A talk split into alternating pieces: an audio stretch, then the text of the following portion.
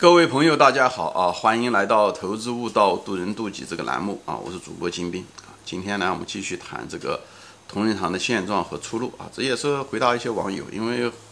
不少网友都问到我这个同仁堂的事情，所以我就集中的借这个节目呢，就把它谈一谈这个事情，免得到处重复，或者是讲的也不完整给每个人啊。今天这个，而且给那些想买同仁堂的人，哎，也有一个。呃，节目大家分享嘛，分享我的观点，我的观点不一定对啊。其实我对同仁堂本身的内部的管理也好，产品本身也好，我其实了解的也非常有限。我只是从局外人的角度来看，就是雾里看花来看这个东西，它的从它的生意属性也好，从它的产品属性也好，啊，各个方面啊，消费端来来谈。那上一集呢，我基本上就谈了。它的从它这个供给端，就是从它的商品的属性，因为它毕竟中药它是从地里面种出来的啊，它就跟庄稼其实没有什么太大差别，所以呢，它就是拥有就一个产能受限，因为是种种植的面积的受限，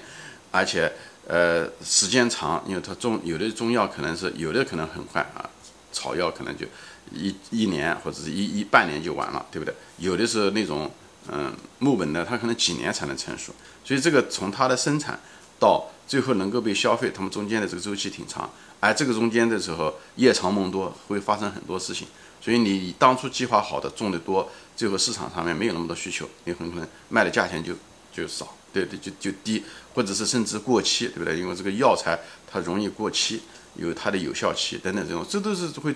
很多成本，当时种植的成本就无法消化，或者种出来了以后，最后存货呃过期了以后也得减值，这些东西都是大量的费用，而这些费用都无法。呃，都无法控制的，就是至少说很难控制，所以产能受限等等，所以这大家有兴趣可以往前面翻一翻啊，这都影响了它的那个对供需关系的调节和适应。其实每一个企业都要适应它这个行业的供需关系，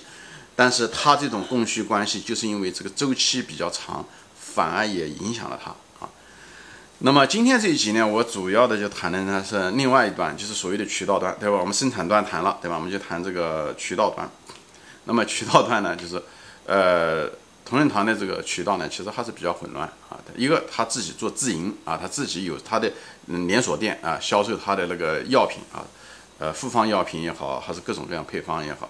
哎，另外呢，他做批发啊，他批发到各个地方，或者他们子公司之间互相批发，他批发各种东西，以后他有批发给经销商啊，这些经销商很可能是外部的经销商。所以经销商，所以它的渠道相对来讲比较复杂，我不应该讲是混乱嘛。以后他跟经销商之间，每个经销商之间，很可能那些经销商都是另外的一套连锁店，或者是一个医药公司等等，他们之间都有价格的合同或者是供给的合同，他必须要保证一定数量给这个呃经销商。当然，它好处好在它生产出来的东西它有地方可以消化，但坏坏的是什么呢？就市场一旦需求大的时候，它还得它必须要按照原来的。规定的价格卖给这些经销商，所以它也有可能在市场好的时候限制了它的利润，而它可以卖的更高的价钱就卖不出去，所以这个一这是个双刃剑，而且它跟经销商最最主要的是有各种各样的复杂的合同，有规定了你不能降价啊，或者是你不能够提价啊等等这些东西，所以呃，所以有的时候他自营店的时候，他想涨价或者是提价的时候，都会受到这方面的影响，而且经销商他。本身同仁堂是一个国企，国企做批发、做经销，后面的跟经销商之间的这个利益的关系都不好说的。特别是国企，它私营企业还好一点。就像茅台也同样的问题，茅茅台为什么出厂价那么便宜啊？对不对？那么八九百块钱，经销商拿到以后转手就可以一一千五、一千六，还算是规定的零售价。它其实根本市场上买不到，最后它可能卖到的是可能是三千块钱、两三千块钱。这就为什么林园先生。今年年初的时候，就刚刚他们开的茅台会议，他们就在抱怨，讲他们为什么买不到酒啊，股东都买不到酒，这都是利润，就是做茅台的经销商就是拿到了一个印钞机啊。你觉得茅台挣钱，那经销商挣钱更厉害，因为他连酒都不用酿，他只要能拿到配额，他就能够稳赚那个钱，因为市场上需求太旺。对茅台，这也是一样。那么中就是。那么同仁堂是不是也遇到这样的同样的问题呢？我不知道，因为说很多信息他也不公布，所以我也不知道他经销商是谁，这中间利益的牵扯是怎么一回事？因为毕竟是国企的，也不是他家的，所以他这些利益上的一些输送啊，最后利润是不是他该得的没得啊？等等这种，或者给人家好的价钱，或者给了人家市场上紧缺的品种啊，最后牺牲了嗯公司内部的利益啊，都不好说的事情，好吧？所以呢，就是都。就是没有这些私人利益的牵扯啊，利益的输送啊，不说这些东西，就是跟这些外部的销售渠道连在一起，它也会影响，它就渠道上相对来讲比较混乱啊。哎，我举例子大家就知道了，比方说有一个有个商品，对不对？有个药品，可能在 A 这个地方呢，很可能还是缺的。到比方到华北那个地方，比方在华南它是缺，在华北很可能它不缺，甚至都卖不掉。照讲，你如果是私营企业的时候，你可能会把华北的东西运到华嗯华南去卖，对不对？但是它是因为国企，所以不是他家的东西，所以这方面它那种动力啊，各方面都不够。哎，又有经销商等等，这里面经销商也在里面牵扯着，很可能应该调到华南的东西，经销商可能把它做了啊，你自营的东西反而没有做掉，就这里面有很多的东西，就是会造成很多的浪费，就是。呃，有的东西看上去是卖不掉，就是饿的能饿死，撑的能撑死，就是这样子的一种情况，所以造成了不必要的费用。比方它卖不掉，它只能减值啊，存货时间过期了，它就那个积压的过多啊，对不对？也没人管啊，对不对？或者是呃，就是这样的，就是问题发现的迟啊，等等这些东西都会出现的。所以那个茅台酒的那个呃，那个它那个蜂蜜作假也是这样，因为蜂蜜作假说白了，它就那个蜂蜜。是很不错的蜂蜜，但是就是过期了，不知道为什么造成了那种过期存货，是真的卖不掉，还是因为管理不善造成的积压？谁都不知道。也许有的地方就是缺蜂蜜，最后造成了有些地方它就放在那个地方储存了，没人要，啊，也没人管，啊，就是这样的啊。我不是说一定是这样情况，我觉得国企就有这方面的问题，你毕竟不是私人企业，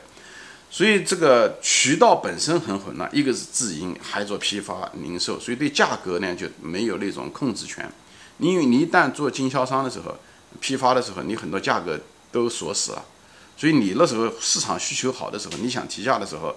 对不对？或者是你想市场不好的时候，你想降价、想减你的存货的时候，他经销商不让你干，他说你这个东西呃是无论是串货也好，和违反价格协议也好，这里面名堂多，这里面各种各样的合同，所以包袱重啊，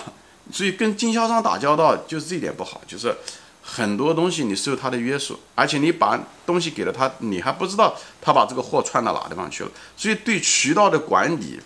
合同的管理，啊呃，你卖多少给人家，你卖什么给人家，什么样的价钱，这里面涉及到很多东西，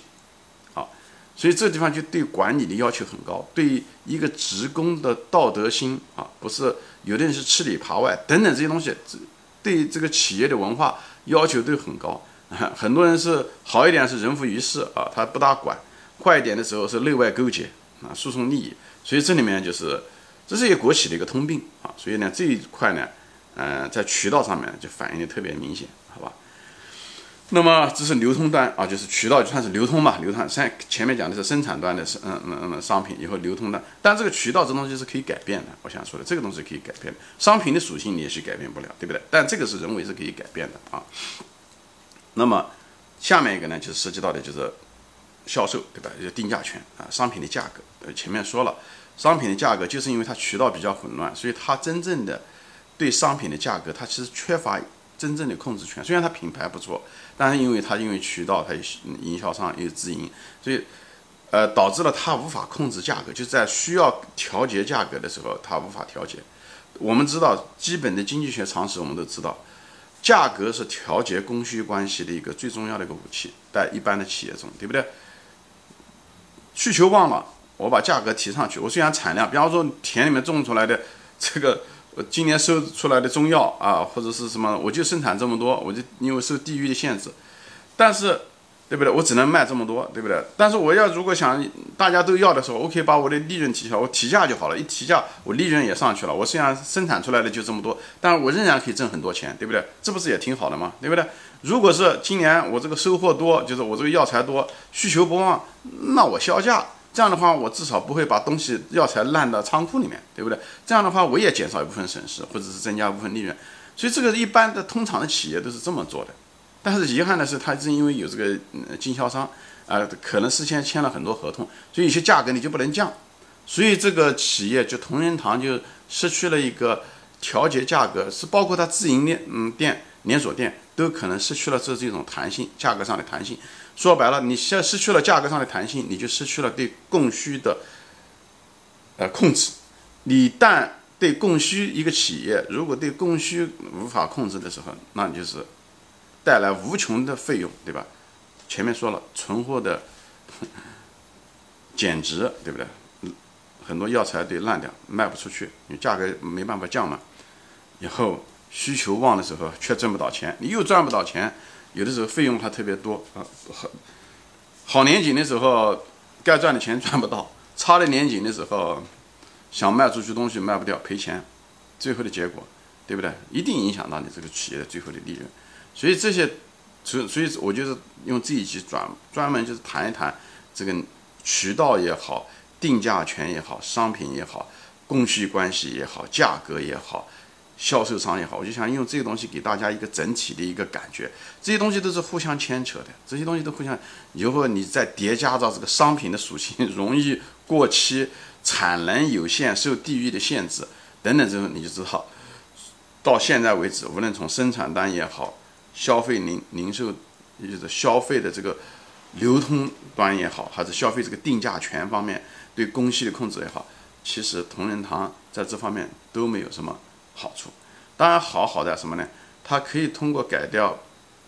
销，就是渠道端，它很可能会改善它这方面啊。它唯一能无法改善的是它的商品的属性。如果它把它渠道端如果能够改改善好的话，那它就有一定的定价权的时候，它就能够控制它的价格。它如果它能控制它的价格的时候，那么它也可以控制供需关系，你会减少费用或增加它的利润，好吧？今天我暂时分享到这里啊，就是把这第二集说一下，就把流通端，嗯，说一下，把这供需啊，嗯，谢谢大家收看，我们下次再见。我还没说完啊，我们欢迎转发。